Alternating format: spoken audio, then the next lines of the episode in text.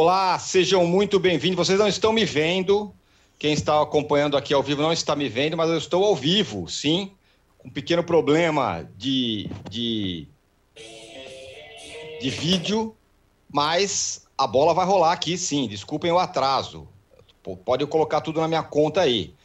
Bom, tá no ar o episódio número 143 do podcast Posse de Bola. Sejam todos muito bem-vindos. Eu vou tocando o barco aqui sem vídeo, mas vai rolar. Bom, essa semana aconteceram os jogos de ida das oitavas de final da Libertadores e da Sul-Americana. É, dez times brasileiros entraram em campo, somadas as duas competições. Se eu não errei na conta, nenhuma derrota. Sete vitórias, três empates e nenhuma derrota. Detalhe: apenas dois times jogaram em casa, todos os outros foram visitantes. Os times brasileiros venceram a Libertadores nas duas últimas edições e a Sul-Americana também em 2020. Nessa rodada, em decisões envolvendo o VAR, até as marcações favoreceram times brasileiros. O que está acontecendo? Apesar da derrota da seleção na Copa América, os brasileiros estão sobrando no continente? Vamos falar sobre isso no primeiro bloco. No segundo bloco, vamos falar do pior brasileiro nessa rodada da Libertadores, o São Paulo, esfacelado por seguidas contusões, só empatou com o Racing no Morumbi e viu a classificação ficar bem mais difícil a partir de agora.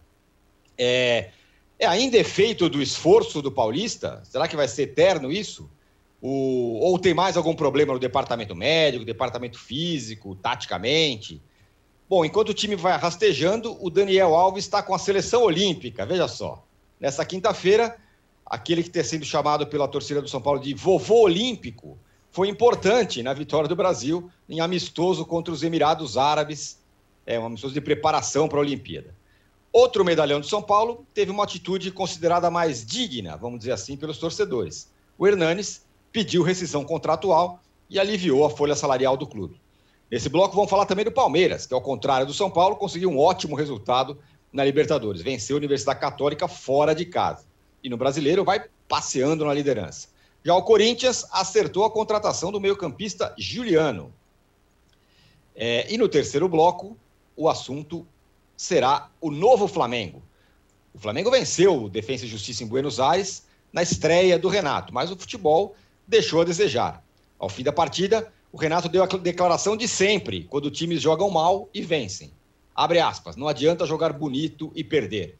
O rubro-negro vai se satisfazer em apenas ganhar a partir de agora? É cedo para exigir mais de Renato? Fora de campo, a diretoria mudou o jogo de volta para Brasília e assim poderá contar com público no estádio. Isso é justo? Ou o Flamengo foi simplesmente mais esperto e competente do que os rivais e se mexeu?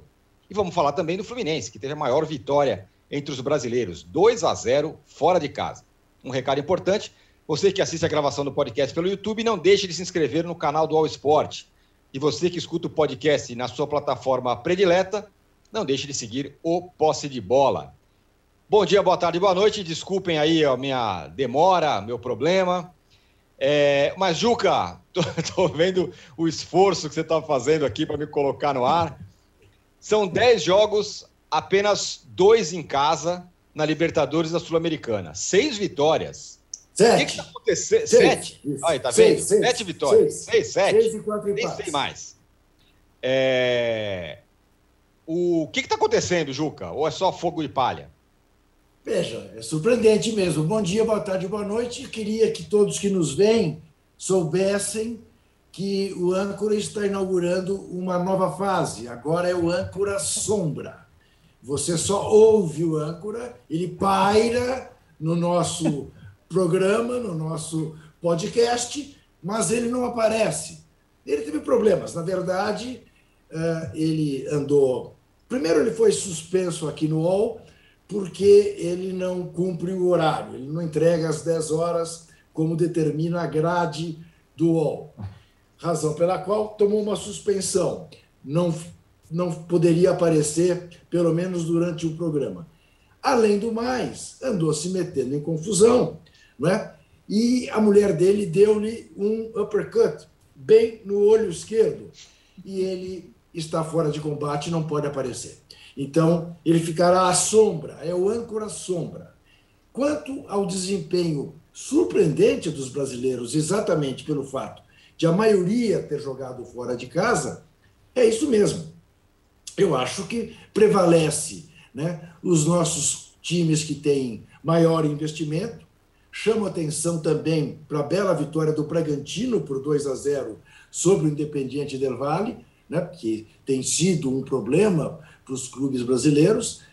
E o fato é que temos que levar em consideração também que boa parte dos adversários estava fora de regime, por causa da pandemia, por causa do calendário, por causa das datas FIFA, em que nesses países o, país, o, o futebol para durante a Copa América. Né?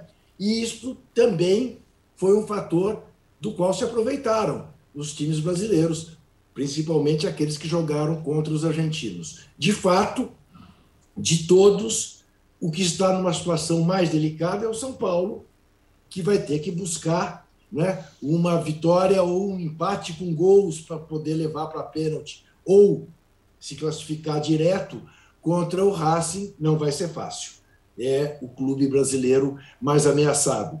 A situação do Santos também não é tranquila, porque vai pegar o Independiente, mas o Santos ganhou e ganhou jogando muito bem no segundo tempo ontem uh, na Vila Belmiro. Enfim, uh, é um começo acima do esperado. Né? Será que na sexta-feira que vem estaremos aqui comemorando a classificação dos dez brasileiros? Essa hipótese existe. Os dez passarem, os seis que estão na Libertadores e os quatro que estão na Sul-Americana passarem para as quartas de final. Será muito auspicioso, ainda mais vindo né, de uma derrota como a seleção brasileira sofreu é, contra os argentinos. Foi, está sendo realmente uma semana assim surpreendente, embora o futebol apresentado nem sempre tenha agradado. Né? Fluminense agradou, boa parte do jogo, Palmeiras não agradou nem um pouco, a meu ver, foi beneficiado por uma arbitragem uh, danosa, porque aquilo não foi pênalti nem aqui, uh, nem uh, em lugar nenhum do mundo. Flamengo também decepcionou, deixou muito a desejar. Não fosse Michael, o cruel, estaríamos aqui ainda mais ácidos em relação ao Flamengo, mas como vivemos sob o resultadismo, deste ponto de vista, não há o que reclamar. É, só uma coisa, é, os comentaristas da arbitragem falaram que, embora a gente possa achar que a regra é estranha, estava certo lá, que bateu no pé, bateu na mão, no pênalti pois, do, pois é, Palmeiras. É uma interpretação da Comebol, né? Ah, sim, na Europa, isto, na Europa não seria marcado o pênalti, né? porque a bola bate de fato primeiro na coxa e depois no braço. Existe essa interpretação. Aqui no Brasil também existe essa interpretação de que não seria pênalti. Mas então estou dizendo, eu, é, o fato objetivo é que foram suspensos, não é? Tanto Sim. os árbitros do jogo do Palmeiras como os árbitros do jogo do Fluminense também. Aquele, Exatamente. Você pensar em que não se marcou aquele impedimento, né? ou, ou, ou se marcou aquele impedimento com o ala do Fluminense dando um metro e meio ou mais de condição para o gol, realmente é um escândalo. Né? Adivinhe qual será o vencedor do ratão de bronze. Ah, teremos, teremos o ratão de bronze teremos ao fim desse episódio. Tá? Façam suas apostas aí sobre o ratão de bronze. Ratão de bronze está aqui. Ó, ratão de bronze está ali esperando. É... O Mauro, é o seguinte: contraponto. Se a gente olhar só os números desses jogos, de alguns jogos, sem olhar o placar, essa superioridade, talvez, que a gente está falando aqui, não seja tão grande assim, né? O Internacional sofreu com o fraquíssimo Olímpia, o Galo também não fez um grande jogo, o Santos na Sul-Americana Poderia ter empatado o jogo, embora tenha perdido bastante gols, mas poderia também ter sofrido gol. Enfim, é, na frieza dos números, essa superioridade também não foi assim, esse negócio todo, né? Eu acho que não só na frieza dos números, mas também naquilo que a gente viu né? nos jogos, né? Ontem o Inter fechou a rodada jogando contra o Olímpia, que havia sido goleado por 6 a 1 né, na fase de grupos. Os times voltaram agora a se enfrentar. O placar agregado dos dois jogos entre essas duas equipes na fase anterior era de 7 a 1 para o Inter. E ontem Daniel Goleiro fez importantes defesas, se destacou. Foram 18 finalizações do Olímpia e 11 do Internacional. Aliás, eu fiz esse levantamento, é, finalizações dos times brasileiros e dos times de outros países nesses confrontos. Só o São Paulo finalizou mais, 11 a 9 contra o Racing. Mesmo assim, teve muito perto de tomar o segundo gol. Né? O Mena perdeu um gol, gol debaixo da trave no segundo tempo, quando o jogo estava 1 a 1 e o Fluminense, que finalizou mais do que o Cerro, 15 contra 12, é, teve uma boa vitória, é verdade, mas realmente o erro de arbitragem prejudicou demais o time paraguaio. Né? Isso não pode ser tirado do contexto. Então, até esses times do Paraguai, que a gente via aí como, pelo que não fizeram na, na fase de grupos como adversários mais fracos, né? É, de certa forma deram algum trabalho, especialmente o Olímpia. O Cerro nem tanto. É, o Atlético jogou contra um Boca totalmente desfigurado em relação ao que era, e o Boca teve mais próximo da vitória. E teve um gol, na minha opinião, também mal anulado. É, e Flamengo e Palmeiras foram horrorosos, horrorosos. É, é, eu acho inadmissível elencos como o do Palmeiras e do Flamengo irem enfrentar equipes organizadas e tal, mas muito inferiores tecnicamente, como são Universidade Católica e Defesa e Justiça, para tomar calor. Outro número que eu coloquei até no meu blog, o Everton e o, Dani, o, e o Diego Alves eles tiveram nesses dois jogos atuações históricas pelos seus clubes. O Everton nunca tinha feito tantas defesas, é, exceto no jogo famoso do River Plate. Naquela ocasião, ele fez 10 defesas. 10 defesas. Os 2 a 0 do River sobre o Palmeiras, faltou um gol para o River levar para a disputa de pênaltis, né? E teve duas intervenções do VAR naquela oportunidade. Ou seja, não fosse o Everton, o Palmeiras não era campeão da Libertadores, o River teria eliminado. Um goleiro comum ali, não um goleiro como ele, que é de um alto nível, tomaria mais um ou dois gols, provavelmente. Então, ele novamente teve que fazer uma atuação próxima disso. E seis defesas dele e uma do Zé Rafael, que a bola ia entrando e tirou de cabeça. Né? Então, o Palmeiras flertou demais com o perigo. E o Flamengo, muito mais ainda, na minha opinião, porque o, o Palmeiras joga sempre assim, né? ou quase sempre. O Flamengo não, o Flamengo mudou completamente. E não foi só por conta de desfalques, foi uma opção do técnico de marcar no próprio campo, recuar o time. Ele tirou o Gabigol do jogo, tirou o Arrascaeta do jogo. E aí vem essa falácia de ah, o técnico não quis correr riscos. Como não quis correr riscos? Ele correu riscos. Ele só correu riscos. Porque até a rodada é, é, retrasada no brasileiro, apesar da derrota é, é, em péssima atuação para o Atlético Mineiro, o Flamengo era o time no brasileiro que menos chances oferecia aos adversários de finalizar. Tá? Flamengo, agora é o Santos, o Flamengo tem segundo. Então, por que isso? Porque o Flamengo passava muito tempo com a bola longe do seu gol. É verdade que tinha problemas defensivos e às vezes na bola parada, tudo tomava alguns gols. Tinha até melhorado um pouquinho, mas isso era um problema que, foi, que existia existe, né? E que já foi amplamente debatido. Mas era uma proposta de jogo em que você não concedia muitas oportunidades, porque você tem a bola e você mantém a bola muito tempo longe da sua meta. Quando o Flamengo sai desse, desse formato, desse modelo de jogo, e vai jogar fechado, esperando o adversário, chamando para o seu campo, o time não sabe jogar assim. Tinha dois volantes que nunca, nunca haviam atuado juntos, no caso o Thiago Maia e o, e o João Gomes, né? É, o, o, o, como eu falei, dois jogadores importantes que praticamente não atuaram, o, o Arrascaeta e o Gabigol, e o Diego Alves, a exemplo do Everton, teve a sua segunda maior atuação em, em número de defesas importantes na, em toda a sua, história, a sua história, a sua carreira na Libertadores pelo Flamengo. O jogo que ele, que ele defendeu mais vezes também é um jogo curioso. Foi contra o San José em Oruro, a 4 mil metros. É a maioria dos chutes, aqueles chutes de longe.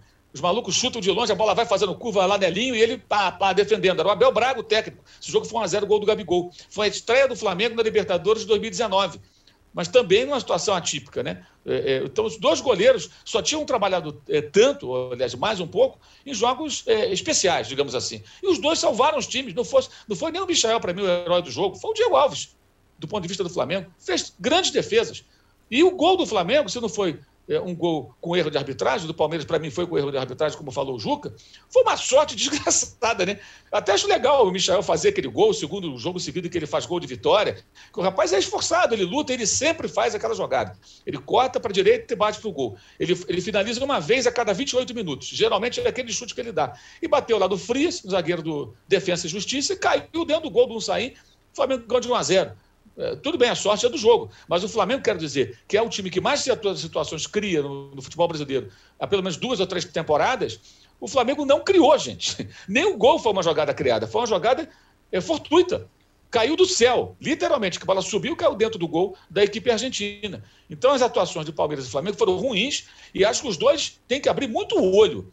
O Palmeiras já foi eliminado na Copa do Brasil exatamente com uma vitória sobre o CRB fora de casa e depois perdeu por 1 a 0 o mesmo placar e caiu nos pênaltis.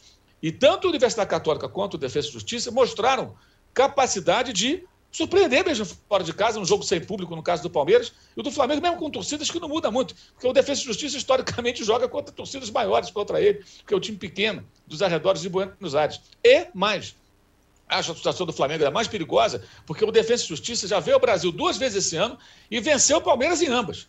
Venceu em São Paulo na fase de grupos, né? já havia, havia perdido em casa, no jogo com 11 desfalques por conta de Covid, e venceu lá em Brasília, onde acontecerá esse jogo. Até isso tem outro detalhe. O time argentino conhece o estádio e triunfou lá, ganhou um troféu. Foi lá que ele derrotou o Palmeiras na bola e nos pênaltis, no campo, 90 minutos, né, e nos pênaltis. E conseguiu o título da Recopa Sul-Americana. Então tá, é, é, é, bem perigosa essa rodada. O mesmo vale para o Inter, que ontem escapou de perder o jogo. Criou situações também. Mas Teve muito perto de tomar o gol. Está 0 a 0 E o 0 a 0 fora de casa não é bom. O Atlético Mineiro. Né? Empatou com o Boca 0 a 0 Ah, empatou. Não, se fizer um é. gol, o Boca tem que virar, irmão. E, e, e foi difícil o jogo. Teve o Nátio Fernandes. Então, eu achei, tirando o Fluminense, que, que pesa esse erro de arbitragem gravíssimo do gol que, que, que poderia colocar o seu em vantagem, é, eu acho que fez um bom jogo. É, e o São Paulo, pelos desfalques em quantidade industrial praticamente, que acho que compromete muito qualquer análise sobre o time, eu acho que os outros é, é, conseguiram resultado com desempenho muito abaixo, muito abaixo, e acho que está, tirando o Fluminense, que está virtualmente classificado, nenhum deles tem, terá vida, vida tranquila, deverá ter vida tranquila no jogo de volta. Muito... Olha só, rapaz. Olha o âncora ali, ó. Só tá, agora tá aparecendo. Cadê, cadê a voz? Muito cadê bem, a voz, eu tô, eu, a voz tá aqui, aí, atenção, ó. vou falar mais um pouquinho para vocês. Olha, é, esse esforço hercúleo meu aqui, nosso, merece likes, viu? Vocês podiam nos dar likes aqui. Eu tô tentando até agora ligar minha câmera, tô com uns problemas, nos deem likes. Eu não, agora, eu não posso pedir, eu não posso pedir likes. É verdade, o Juca tá com a mão tempo. ocupada. O Juca tá Exatamente, com a mão ocupada nesse momento. Difícil. É o seguinte, é, o Arnaldo, além de tudo isso que o, o, o Mauro falou, o Juca falou, é, tem outra questão. O VAR. O VAR foi uma mãe para os brasileiros. Eu, eu, fico com, aquele, com aquele, e eu fico com aquela, aquela foto que foi tirada de todos os jogadores do Atlético e do, e do Boca em volta do VAR. Parecia uma sessão de cinema ali, que eles estavam assistindo, sei lá, do Duro de Matar, algum negócio desse ali. E aí? Cara, vamos combinar que o VAR é, da Eurocopa foi um, digamos, foi uma aberração, boa aberração. Mesmo assim, o VAR da Eurocopa, sei lá, teve aquela discussão hercúlea sobre o pênalti do Sterling na semifinal, mas o VAR da Eurocopa, digamos que ele funcionou como deve ser o VAR, né? Rápido, é, específico por impedimento, uma equipe específica por impedimento, é, o, a decisão de campo ser é, priorizada né, pelo árbitro de campo, as questões interpretativas. É, e na América do Sul, no Brasil, o VAR não presta. Né? Vamos ser bem claro: o VAR na América do Sul e no Brasil, ele não presta. E quando a fase mata-mata da Libertadores, da Sul-Americana, traz o VAR, ela, ela já vem contaminada. Não digo contaminada do sentido é, viciada ou é, propositalmente favorecendo um clube ou outro, mas que os brasileiros, eu não, eu não, eu não estou nas entranhas da Comebol. Não sei se é por conta, né? Como o Brasil foi tão aberto a receber a Copa América aos 48 do segundo tempo, se não tem uma coisa tão uma boa vontade, digamos assim, uma pequena boa vontade. O fato é que o VAR no jogo do Atlético no jogo do Fluminense e no jogo do Palmeiras, em lances completamente distintos, impedimento, pênalti e falta num gol totalmente distintos, né? É, um, um lance de impedimento que seria um lance objetivo. O lance do gol, uma falta que o árbitro não considerou na hora e depois vai no VAR fica seis minutos e como você disse na cabininha maravilhosa com 12 jogadores lá, volta atrás. E no pênalti para o Palmeiras For, ó, sério, Tironi, foram duas, três situações muito polêmicas, todas favorecendo times brasileiros. Isso é fato. Tanto que na Argentina eles colocam lá Varzil, né? Varzil. E tem uma pressão muito grande. O Mauro falou bem sobre nada definido, a não ser praticamente no jogo do Fluminense. A pressão que os, sobretudo os argentinos estão fazendo, e tem que fazer mesmo, para as partidas de volta por conta da arbitragem, é grande. Acho que o desempenho desses 10 brasileiros foi a contento, o desempenho de resultados, foi de acordo com o nível de investimento que eles têm, o nível de jogadores que eles têm e, é, de fato, é, o resultado foi uma coisa e o desempenho em campo foi outra. Só lembrando, eu acho que o símbolo da superioridade brasileira em relação aos demais sul-americanos nesses torneios é o fato de o Atlético, um dos times mais poderosos do Brasil hoje, tirar um dos principais jogadores do River Plate. Acho que isso, isso explica. Então, quando o Atlético contrata o Nátio Fernandes, tira o Nátio Fernandes do River Plate, você vê que hoje o Atlético ou qualquer clube brasileiro tem um poder. E isso vale para River e Boca também, os mais poderosos do, da Argentina. Então, o Brasil vai ficando, a cada ano que passa, é, mais forte, mais rico, não sei se como, mas vai ficando, em relação aos seus rivais. E essa superioridade é, fica evidente na hora dos confrontos. Se passarem os seis, acho muito difícil, acho bem complicado. Nossa conversa na sexta que vem vai ser outra, eu imagino. Depois a gente pode até fazer um palpite quantos passam, ou na segunda-feira, aquela coisa um pouco mais, né, mais quente, com mais elementos. Quantos passam na Libertadores, quantos passam na Sul-Americana. Mas eu entendo que para passar os brasileiros têm que jogar mais bola do que jogaram. Poucos me chamaram a atenção, e acho que mais na Sul-Americana me chamou a atenção o Bragantino, por exemplo, que o Juca falou, é, o Atlético Paranaense, talvez, ganhou com gol de pênalti, mas foi melhor que o América de Cali, mais até do que na Libertadores. Não convenceu, não, Tironi. Está lá, está nas estatísticas, 10 partidas, nenhuma derrota. Mas não convenceu, não. E se não fosse o VAR. Muito bem. Bom, Fechamos aqui o primeiro bloco do episódio 143 do podcast Posse de Bola. A gente vai voltar em 30 segundos. O Juca é, pode me deixar um pouquinho de lado e pedir likes agora, não precisa me colocar na tela, é, porque eu mereço, fazendo uma, uma coisa hercúlea que eu estou fazendo aqui. A gente vai voltar em 30 segundos para falar do pior brasileiro na Libertadores, o São Paulo, que apenas empatou com o Racing dentro de casa e do Palmeiras, um dos melhores, e que está voando também no brasileiro. Voltamos em 30 segundos. Baixo Clero é o podcast de política do UOL. Toda semana eu, Carla Bigato, converso com os comentaristas Maria Carolina Trevisan e Diogo Schelp sobre temas que dominam a pauta política brasileira. Você pode ouvir o Baixo Clero e outros programas do UOL em uol.com.br podcasts, no YouTube e também nas principais plataformas de distribuição de podcasts.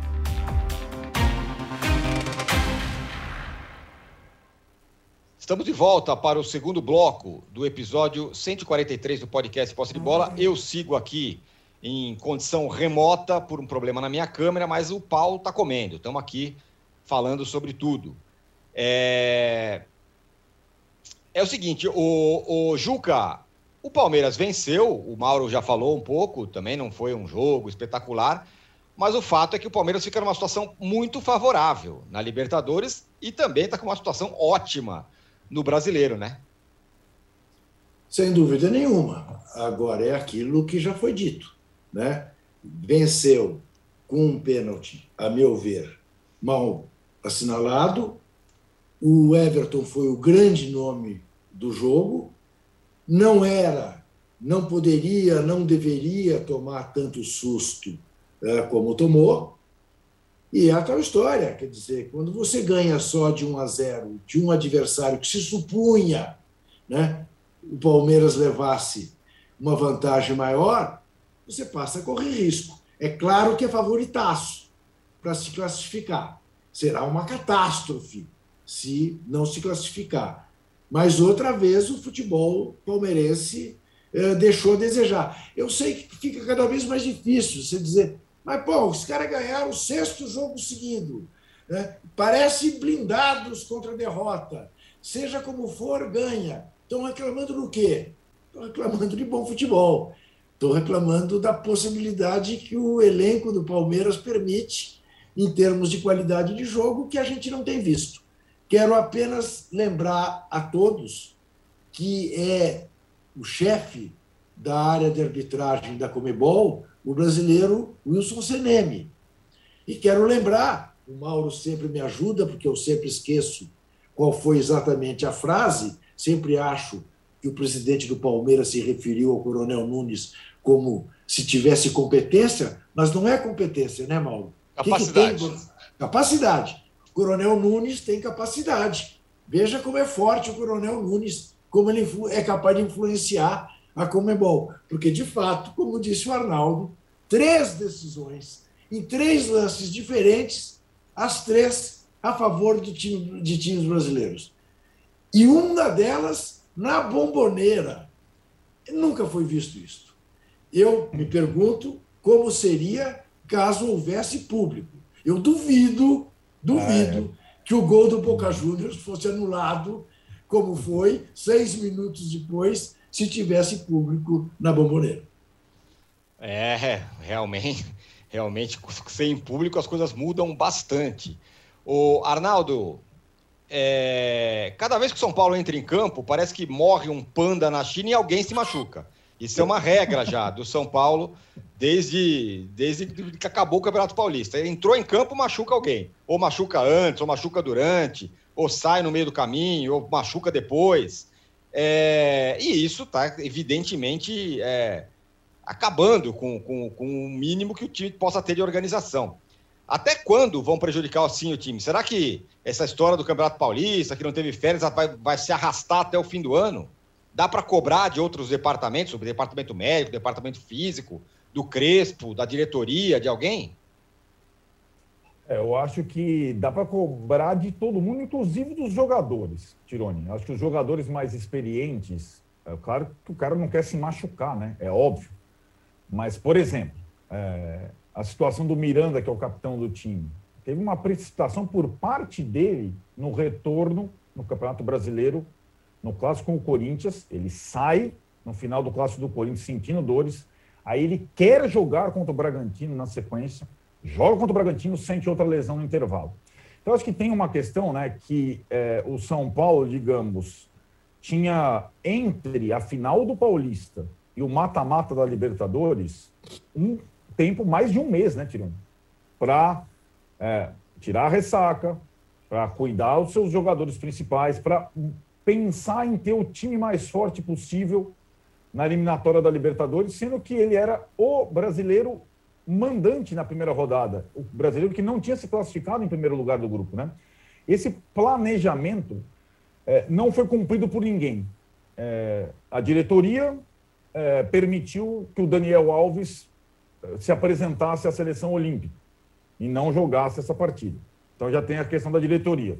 Acho que a preparação física a comissão técnica não conseguiram é, escalonar o revezamento de jogadores, até porque o time começou muito mal no brasileiro, e aí começa a provocar um efeito cascata. E alguns dos jogadores eles não souberam lidar com o próprio corpo. Eu fico falando aqui, o São Paulo é um clube, é um time com uma questão muito específica. O elenco, ele ou tem jogadores muito experientes, já numa fase final de carreira, que vieram é, encerrar a carreira ou quase isso no São Paulo. Aí é o Hernanes, é o Éder, é o, é o Miranda, são outros. E jogadores muito jovens na base, poucos jogadores no auge físico, 25, 26 anos. Coisa que o Palmeiras está coalhado, né? por exemplo. É antítese. O que acontece, Tirone? o, os mais experientes, eles estão quase todos fora lesionados ou na Olimpíada. E quem está jogando e quem jogou contra o Racing são os moleques. Nove jogadores da base jogaram mata-mata de Libertadores com o Racing. Eu estou falando nove. Começaram seis e entraram mais três. Sendo que um deles, o Marquinhos, ele fez sua segunda partida como profissional. Ele é de 2003. Sabe quando o cara nasce em 2003? Você fala, meu Deus, o cara é de 2003. Então, assim, o São Paulo não tem uma das maiores folhas de pagamento do Brasil, e é uma das maiores, para ter que recorrer a um moleque que nasceu em 2003 no mata-mata de Libertadores. Vocês concordam? Fosse um excepcional, mas não foram nove. O São Paulo está dependendo dos seus moleques de Cutia, que é uma boa base, de, de três gerações separadas por cinco anos. O mais velho Liseiro em 2000, é, de 98 e o mais novo Marquinhos 2003, separados por cinco anos, para lidar com Brasileirão e Libertadores. Não é nenhum dos figurões que está tomando a frente para classificar o São Paulo, tirar o São Paulo da zona de rebaixamento brasileiro. Hoje o São Paulo é a base. O São Paulo é a base mais do que nunca. E para ganhar Libertadores com a base, a gente sabe que não é com a base que se ganha Libertadores. É um torneio cheio de especificidades, rivalidade. Aliás, é a antítese do time do Racing, que tem um time muito experiente e nos seus domínios é favorito para se classificar mais ainda com esses desfalques todos. É, o Mauro, o Hernandes e Daniel Alves, no caso do São Paulo, tomaram rumos bem diferentes, vamos dizer assim, né? Um tá lá na Olimpíada, jogou ontem lá contra o Emirados Árabes, o Brasil começou perdendo, ele deu uns passes lá, o Brasil virou. E o outro, o Hernanes, pediu para rescindir seu contrato com o São Paulo ontem. Os dois ganham, muito bem, né? É, o caso do Hernandes, acho que estava assim, até um tanto quanto constrangedora a situação, né? Porque um jogador importante que está na história do clube e nem relacionado ele vinha sendo para os jogos, porque acho, imagino que na avaliação do técnico ele não tinha muito a acrescentar, né? Porque se o jogador tem condições nem relacionado para o banco ele é, porque realmente a carta está fora do baralho. E me parece que essa foi a senha para que ele é, é, achasse melhor deixar o clube, né? Vejamos aí onde ele vai, se vai continuar jogando, onde vai jogar. E o caso do Daniel Alves é aquele que já discutimos aqui antes, né? É, no momento que o cenário é esse que o Arnaldo acabou de traçar, com, com os garotos tendo que assumir responsabilidades, um dos jogadores do São Paulo, o mais experiente, o mais importante, o mais bem pago e que não está machucado nesse momento, não serve a São Paulo, serve à seleção olímpica nesses amistosos mequetrefes aí, é, é, é, que não tem a menor relevância, que é, uma parte da mídia por outros interesses, me parece que querem transformar esses jogos como se fossem jogos preparatórios de Copa do Mundo, né? E não são, são jogos desse torneio olímpico que é um torneio totalmente secundário. Né? Não, nunca teve grande importância, e depois que o Brasil ganhou a tal da medalha em 2016, menos ainda. É, é, mas como São Paulo não, não, não, não está em dia com, a, com, com, com o jogador, ficou aí numa situação meio que refém. É, agora, para o torcedor isso é bem, bem desagradável, né? porque quando o cara olha para o campo, no jogo como de terça-feira, ele certamente lembra do Daniel Alves. Ele fala, pô, se o Daniel Alves estivesse em campo, dava uma melhorada, né? Mas é, é, não estava e não estará durante um bom tempo. Né? E quando ele voltar, ele pode encontrar o São Paulo mal colocado no campeonato, eliminado do, do, do da Libertadores e talvez até com dificuldades na Copa do Brasil. Ele, ele, agora, se tiver numa boa, se conseguir as classificações, não terá sido por causa dele, porque ele está fora. Né? Essa é uma situação absolutamente bizarra. Né? Essa, essa situação do Daniel Alves ela é, ela é surreal. É, o Juca, e com relação ao Corinthians, veja só, contratou o Juliano. Mas não tinha história que não tinha dinheiro para pagar, devendo um bilhão, tá aí flertando com o Renato Augusto, tentou Paulinho. Mas parece que as coisas estão normais, não? É o tal do doping financeiro, né? Você não paga suas contas, você deixa de recolher impostos, você deixa de pagar fornecedores, você investe em empresários e em jogadores. É um absurdo, é um absurdo. Né? É, é, diante de, desta má gestão que vem de tanto tempo, né, querer tapar agora o sol com a peneira. Né, e trazer o Juliano. Quis investir no Paulinho, que ganha 400 mil dólares por mês. Né, é, realmente dá medida do absoluto, da absoluta falta de rumo da direção do Corinthians. Então, sinaliza uma coisa, saneamento das contas, e na prática vai e contrata um jogador como o Juliano. É o, o Corinthians está indo fazendo, reproduzindo aquilo que o Cruzeiro fez. Vamos ver se com o mesmo resultado. Claro que o Corinthians tem uma torcida em dimensões incomparáveis com a dimensão da torcida do Cruzeiro. Mas lembremos que a torcida não tem ido a campo. E mesmo quando puder ir, se a situação for essa de desespero, a gente sabe que a torcida não comparece. Então, eu acho que é apenas mais um passo da irresponsabilidade. Traz o próximo presidente é que resolva. Agora, começa a haver uma mobilização da torcida do Corinthians que extrapola as idas às portas do CT. Né? Começam a aparecer faixas em todos os pontos da cidade denunciando né, a, a irresponsabilidade administrativa no Corinthians. Se isto vai crescer, que, que dimensão, que tamanho isto vai ter, veremos. Mas parece haver uma mobilização diferente da torcida do Corinthians, já até quem fale em impeachment do presidente, como, aliás, está se falando também em relação ao presidente do Cruzeiro. Vamos ver como é que isso evolui. Não é, não é não, não olho com otimismo a chegada de Juliano e nem vejo no Juliano como seria o caso do Paulinho, né, por toda a identidade que tem, eh, a identificação que tem com o clube, com o time, eh, não vejo que o Juliano seja esse cara que possa eh, dar jeito no meio de campo do Corinthians. O é, que, que, você acha do Juliano, Arnaldo? Eu queria saber que você falasse disso, é, dessa contratação da agora do Corinthians, e também que você falasse uma outra coisa. É, o Palmeiras está espelhando o que tem acontecido no Rio com o Flamengo, com relação aos seus rivais. Corinthians nessa crise desgraçada. O Santos sempre com problemas financeiros, embora até tenha fazendo novamente uma campanha digna do brasileiro. O São Paulo com os problemas. Essa semana também saiu lá o, o balanço ali que o, que o Capelo faz no, no Globoesporte.com e a situação financeira do São Paulo é uma desgraça. Será que o Palmeiras vai se descolar dos outros assim também?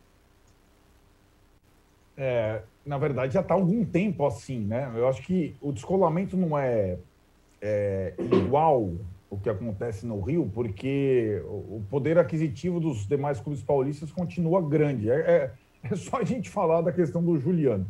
Mas hoje é, é interessante, Tirone, a pergunta, porque se a gente é, analisar o que está acontecendo no campo nesta temporada, na minha opinião, é, pelas, pelo desempenho é, nos outros campeonatos todos, o Fluminense está mais próximo do Flamengo do que os dizer. outros paulistas estão próximos do, do Palmeiras, embora o São Paulo tenha sido campeão paulista diante do Palmeiras mas é, o São Paulo para o Palmeiras, do título paulista para cá, a gente falou que São Paulo deu uma desmilinguida. E o Palmeiras, é, com uma sequência grande de resultados, mesmo sem grandes atuações, acho que o Palmeiras já está acostumado a jogar desta forma. E o Palmeiras vai se fortalecendo com as voltas de jogadores importantes, não só que estavam nas seleções, mas que estavam emprestados. É aquela coisa, o Dudu está começando a jogar agora, o Davidson já tem uma sequência, é, voltou o Matheus Fernandes também, talvez volte o Borja. E o Everton, o Mauro salcou bem, o Everton é o melhor goleiro brasileiro em atividade. Então o cara faz diferença, né? É, ele faz diferença, coisa que outros goleiros brasileiros não fazem. Ele faz diferença. E acho que o Palmeiras, é, não só nas cifras, Tirone, mas no, em relação ao elenco, aquela coisa que eu citei, de muito jogador do Palmeiras estar no auge da carreira, isso é pouco comum no Brasil, auge físico, e essa é uma temporada brasileira física, você joga todo dia praticamente. Então isso vai fazendo a diferença a médio prazo. E nessa temporada, lembrando que o Palmeiras não tem a Copa do Brasil, foi eliminado de forma é, vexatória para o CRB, mas vai ter também, por conta dessa eliminação, uma semaninha e outra semaninha para se preparar para talvez abrir vantagem no brasileiro e tentar se classificar na semana que vem na Libertadores. Quanto ao Juliano, é, eu entendo o seguinte: o Juliano foi no início um jogador muito promissor. A última passagem dele pelo futebol brasileiro já foi decepcionante. Isso. Ele, ele, né, ele, ele desenvolveu é, massa, ele ficou um jogador muito forte, mudou a característica até por conta disso. Ele, ele era um jogador leve, de improviso no Inter, tal. no Grêmio ele já foi um outro tipo de jogador. Fez parte do início do projeto do Tite na seleção brasileira, mas ele não é mais um jogador nesta condição. Eu acho ele um bom jogador, mas eu não acho um jogador que capaz. É o jogador, por exemplo, é, é isso que a gente está falando. É o jogador, por exemplo, que o Corinthians e o São Paulo têm condição de contratar. Mais velho, mais no final da carreira, exposto a lesões. É verdade que no Corinthians ele não vai jogar tanto, porque o Corinthians tem uma tabela sem outras Copas mais espaçada. É, eu não vejo é, como uma solução, até porque o Corinthians teria que contratar alguns jogadores no meio para frente para virar uma equipe mais interessante. É, eu também não sei como vai é, pagar essa conta, mas eu acho ele um jogador que não é um jogador, ele é um bom jogador, mas não é um jogador desequilibrante. Jogador que ganha jogo sozinho, que ganha três pontos sozinho. Ele, ele é um, um, bom jogador, é, mas, por exemplo, entre o Renato Augusto e ele, se é que existe a possibilidade do Renato Augusto vir também, acho que não está descartada, eu sou mais o Renato Augusto. Mas sem dúvida. Como, como jogador, como organizador de time. Né? Acho que o Juca também. Eu sou mais o Renato Embora Augusto. também se machuque muito, né, Arnaldo? É, é, outro jogador mas... que se machuca muito. Eu, é. eu, queria só fazer um registro, âncora. Aproveitando Diga. que você não aparece, eu Sim. atropelo você. Queria Pode registrar estar. que ontem a Vila Belmiro assistiu a uma das maiores defesas de toda a sua história.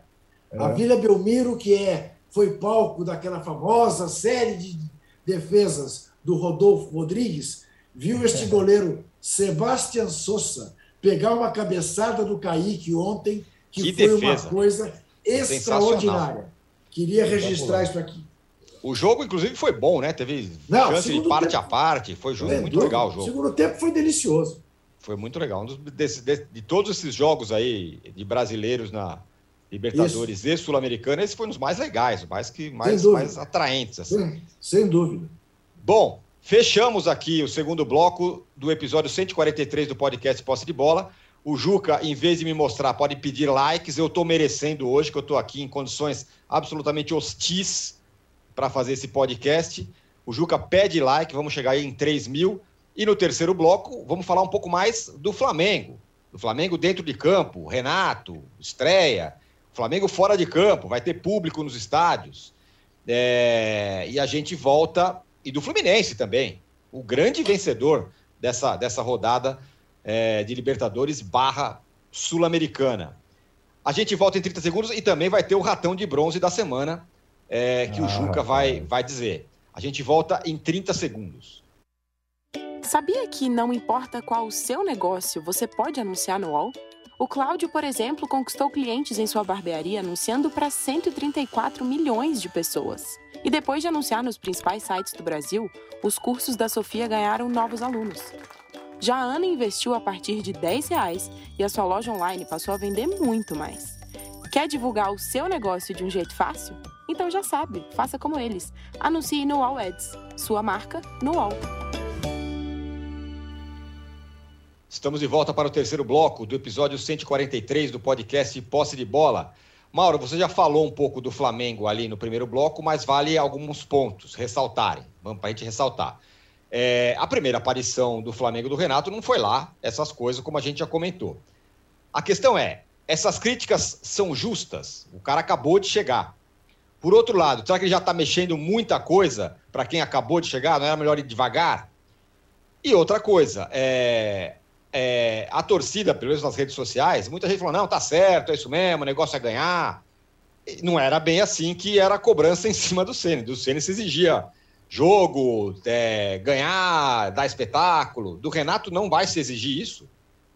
É, é essa ala da torcida a qual você se refere é a falar mimimi, né? São mestres em distorcer palavras, de, de, de, palavras que não os agradam, em, em, em, misturar temas que são distintos e, e tudo mais. É, de fato, com, com o Senna havia uma cobrança maluca, né? Quando é campeão brasileiro, foi campeão apesar dele. Quer dizer, é um negócio sensacional, sendo que o time tinha sido arrumado pelo técnico com várias mudanças que foram feitas. Alguns desses caras não enxergam o que acontece em campo, então não adianta esperar que eles consigam analisar. E essa falácia, vou repetir, do ah, não quis correr risco, jogou pelo resultado. Jogar pelo resultado, se você tem um bom time, é jogar para vencer. É atacar e manter, e manter a bola longe do seu gol. O Flamengo fez o contrário. E essa foi uma escolha do técnico. E uma escolha totalmente inadequada, porque o perfil do time do Flamengo não é esse, o perfil dos jogadores. Tampouco o time passando aí três treinadores aí do, do, do, ao longo de, de, dois anos aproximadamente, é, o time nunca foi treinado para isso. Então, quando ele recua o time para jogar, marcando no próprio campo, especialmente no segundo tempo, ele, ele, ele agrediu a natureza da equipe. Como eu disse antes, tirou do jogo jogadores como o Gabigol e o Arrascaeta, a bola não passou no pé, nos pés desses caras, e ficou só se defendendo.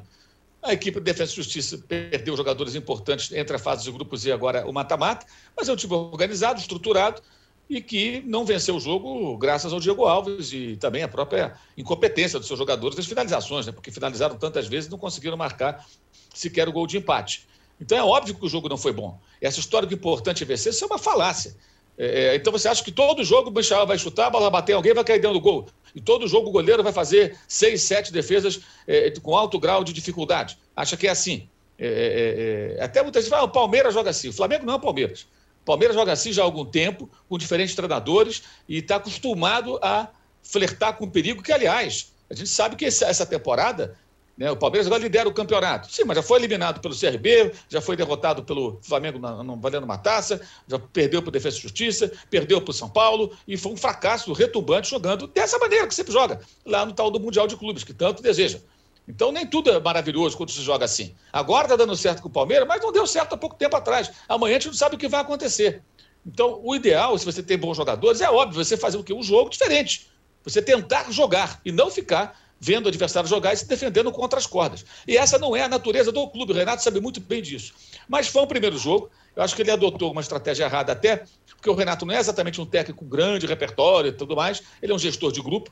Agora, ele tem ali jogadores dentro do grupo do Flamengo que, na minha opinião, entendem mais de tática e estratégia de jogo do que ele. Eu acho que se eu colocar num debate ele e Felipe Luiz, ou ele e o Diego Ribas, ou ele e o, e o Diego Alves, eh, e alguns outros ali, eu acho que os caras vão ter mais argumentos sobre estratégia, sobre modelo de jogo do que ele. Até pela experiência que esses caras têm ao longo da carreira com treinadores muito melhores do que o Renato. No próprio Flamengo, todos eles trabalharam com Jesus. O tal do outro patamar, o quão esses jogadores evoluíram durante esse período sobre o entendimento do jogo, trabalhando com um técnico muito acima da média dos que trabalham aqui. Então, evidentemente, esses caras têm conteúdo a gente sabe que o Rogério Senna e eles conversavam. Havia situações que eles diziam para o Rogério, Rogério, acho que isso aqui não vai dar certo, não sei o que e tal. E acho até que tem muito desses diálogos ali no crescimento do Flamengo na reta final do brasileiro, quando arrancou para ser campeão. E deve ser assim. Não é vergonha nenhuma. E como o Renato fez isso, de certa forma, no Grêmio, eu acho que a saída passa por aí. Hoje, amanhã, para o jogo de domingo com o Bahia, e especialmente quarta-feira que vem contra o Defensa e Justiça, ele conversar com os atletas e chegar a, a, a, uma, a uma, digamos, a uma decisão madura sobre como eles se sentem mais confortáveis e como o time pode render mais. O Flamengo não joga dessa maneira, não foi preparado para isso. Se repetir a estratégia, o risco vai ser ainda maior. Não perdeu por acaso, como o Palmeiras não perdeu por acaso. Embora em alguns lugares a manchete seja Palmeiras é copeiro e Flamengo joga mal. Eu vi esse tipo de manchete no mesmo site. Achei muito interessante essa linha editorial. O Palmeiras joga mal, ganha com as calças na mão, copeiro. Flamengo joga mal, ganha com as calças na mão, jogou mal, não sei o que e tal. Até entendo que a natureza de um já há algum tempo é essa, a do outro não. Mas o Palmeiras também pode mais, também tem elenco para mais do que isso que apresenta. Né? Agora, se existe o torcedor masoquista que vê um elenco com ótimos jogadores e prefere ficar ali, né, tremendo de medo até o apito final, quando poderia estar jogando de uma outra forma, ok, eu acho que esse não é o modelo ideal. Né? E acho que o Renato não é um cara bobo, de bobo ele não tem nada, né? então acho que ele vai buscar uma outra solução, porque aquela proposta de jogo não é a proposta compatível com o time do Flamengo, não tem menor cabimento. E ele não encontrou terra arrasada, encontrou um time que tem uma forma de jogar, precisando de ajustes. É um cenário muito parecido com o do Grêmio que ele assumiu em 2016 na saída do Roger Machado. E é diferente do que o Jorge Jesus encontrou com relação ao Abel Braga que aí era um time que tinha uma outra forma de jogar, chamado time reativo, não era o que queria. O Flamengo não queria o Jorge Jesus. O Flamengo contra o Defesa e Justiça, é bom até explicar para quem é, não entendeu bem, ele não foi reativo. Reativo é o time que reage à ação do adversário. Por isso essa expressão. O adversário toma iniciativa, você reage o quê? Contra-atacando, com as chamadas transições rápidas, chegando no ataque rapidamente e incomodando. Palmeiras faz isso muito bem inúmeras vezes. Agora, o Flamengo foi defensivo. Flamengo foi retrancado em boa parte do jogo contra o Defensa e Justiça. Ah, mas tinha desfalques e tudo, tinha desfalques, mas já teve mais desfalques ainda de jogadores mais importantes há pouco tempo. Gabigol, Everton Ribeiro e Arrascaeta não estavam disponíveis agora, uma, duas semanas. Nenhum dos três. E são mais pesados do que, eventualmente, a ausência de um ou outro jogador que, com os quais não pode contar agora. Ainda voltou o Thiago Maia. Então, essa desculpa não cola. Acho que o Renato tem aí muitas críticas que está recebendo, elas são pertinentes. E uma crítica ao Renato não significa pedir a demissão dele, não significa que não vá dar certo, nada disso. É apenas uma crítica com relação a esse jogo, nada além. O próximo jogo, a crítica vai ser outra, dependendo do que acontecer em campo. Agora vai depender muito do que, que ele está imaginando. É, Muito bem, agora eu vou atropelar o âncora, porque embora você tenha atrasado o programa, isso não dá a você o direito de atrasar toda a grade. Você hum. tem que entregar o programa às 10 horas. Está me dizendo aqui a Juliana e o Rubens também está afirmando. Portanto, embora haja muita gente pedindo que o ratão de bronze seja entregue a você, eu não farei essa trairagem Vai darei pra... o ratão de bronze ao VAR da Comembol. Ao Muito VAR bem. da Comembol, que valeu a suspensão das equipes de arbitragem, tanto no jogo do Fluminense como do Galo, embora tenha errado também no jogo do Palmeiras. Muito obrigado, até segunda-feira. Parabéns, âncora. Você é um sombra magnífico. Calma aí, eu tenho autorização aqui de instâncias superiores para esticar um pouquinho. Ah, muito bem. Todo, todo, mundo entendeu aí, mas que bom que você já, já, já nos, nos brindou com, aí, com o primeiro ratão de bronze, portanto, VAR da Comebol vence o primeiro ratão de bronze do nosso programa. Olha o Juca, quase caiu. Caiu o ratão de bronze. Caiu o ratão de bronze. Pelo amor de Deus, a primeira. Quebrou, não? Não, não. ele é inquebrável. Ô, ô, Arnaldo, quero que você fale é, duas coisas. Diga. Que é sobre essa questão do público. É, primeiro, essa questão do público. O Flamengo vai poder ter público no jogo de volta na Libertadores. A Comebol liberou o público. O Flamengo foi lá, mandou o jogo para Brasília e vai ter público. A pergunta é: esperteza do Flamengo dentro das quatro linhas? Ou isso é injusto? Não, na verdade, é assim, né? O que eu tinha já antes dessa confirmação do jogo de volta para Brasília, é, eu disse a você que o ideal, e você sonha com isso, Tironi, o ideal seria que essa situação primeiro, respeitasse, é, assim, rigidamente as questões de saúde, essa é a primeira coisa, a primeira premissa. E segundo, o ideal seria que ela pudesse ser aplicada paulatinamente para os clubes envolvidos em torneios para não ter vantagem esportiva ou desvantagem esportiva. Disse para você também que isso não é uma exclusividade da América do Sul ou do Brasil, por quê? Na própria Premier League existiu time que jogou com público e time que jogou sem público até o final do campeonato. E na Eurocopa, idem. Seleção que jogou em casa lotada e seleção que jogou em outro campo neutro, sem público, com pouco público. Então o futebol está voltando desse jeito. Aqui, especificamente aqui, o Flamengo inaugurar a volta do público em Brasília é simbólico. Né? É, o, é o que é está é, é, anunciado desde o início da pandemia, desde o início quando o Flamengo pressionou para a volta do futebol lá no Maracanã, lá atrás, tal, tal. E acho que a Comebol abriu a brecha. Não, talvez outros clubes tentem a mesma coisa para a partida de volta. E o Flamengo conseguiu, Brasília acolheu, obviamente. É, o patrocinador do Flamengo também é de Brasília, todos os interesses ali é, conjuntos. Eu só espero que, que seja com um mínimo de responsabilidade já vi polêmica sobre a questão da exigência de vacinados no jogo. Tem gente querendo que desobrigasse é, a apresentação do laudo de vacinação para ir para o público. Acho que é uma vantagem esportiva, sim, para o Flamengo e denota muito como se comporta essa diretoria do Flamengo. Não tem nada, não tem nada.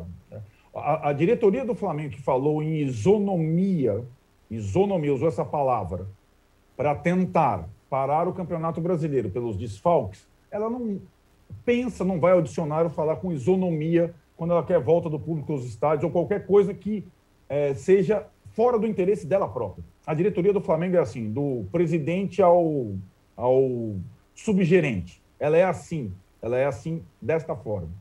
Então, nada mais simbólico que o público voltar no futebol brasileiro num jogo do Flamengo em Brasília.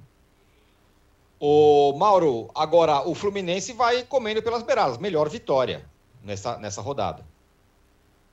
É, o Fluminense, assim, o Fluminense teve muita sorte, o Cerro tem uma equipe mais frágil. Agora, venceu bem, teve o erro de arbitragem que, evidentemente, não pode ser ignorado, mas foi uma boa vitória. O Fred nem jogou. É, jogo de volta, o Cerro Portenho tem que fazer dois gols, então deve ser um time que vai sair bastante para o jogo. Acho que o Fluminense tem uma possibilidade bem grande de se classificar, seguindo um roteiro mais ou menos esperado, né? É, é um roteiro mais ou menos esperado e dá um pouco de paz ao Roger, que é um técnico também que, por parte da torcida do Fluminense, é incondicionalmente criticado. Quando vence, é apesar dele, quando perde, a culpa é dele. É claro que ele também erra, acerta, tem a sua participação nos acertos e nos erros, mas a relação de uma parte da torcida do Fluminense com o treinador ela é também um tanto quanto doentia, embora isso não tenha gerado tanto barulho como gerado pela Flamimimi. É, mas fez ali o seu roteiro, acho que o Fluminense está numa condição interessante. É, Nenê jogando hora como titular, hora entrando durante os jogos, como foi contra o Flamengo, acho que é uma boa saída. O Fred já entende melhor, acho até essa questão de não poder estar sempre em campo. O Abel tem sido, o Abel Hernandes, um reserva interessante. Acho que um momento bom para o Fluminense é, é, para poder passar e pode ser que enfrente ali o seu irmão Vélez, né? Se os dois passarem, né? Que aí seria esse o confronto, né? O Vélez já venceu o Barcelona de Guayaquil o Vélez e o Fluminense, as torcidas têm uma relação aí de proximidade, até porque a camisa original do Vélez era idêntica à do Fluminense, a camisa tricolor. É, é verdade. É, senhores, com as devidas milhões de desculpas, porque o meu computador me deixou na mão hoje aqui, é, a gente encerra o posse de bola número 143. Muito obrigado por todos que estiveram aqui com a gente. É, obrigado, Mauro. Obrigado, Juca. Obrigado, Arnaldo. Obrigado, Paulo, Rubens, Juliana que quebraram o meu galho enorme aqui hoje. É, o, o Posse de Bola 143 né? fica por aqui. É, Para você que está acompanhando essa gravação ao vivo, você fica agora com o UOL Entrevista. A convidada de hoje será a deputada federal Glaze Hoffman. A gente volta segunda-feira. Tchau. Âncora Sombra. Sombra. Ele estava ficando azul e sumiu. É isso.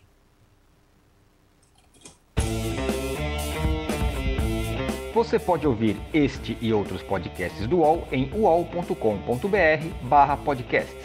Posse de Bola tem pauta e edição de Arnaldo Ribeiro e Eduardo Tironi, produção de Rubens Lisboa, edição de áudio de João Pedro Pinheiro e coordenação de Juliana Carpanês.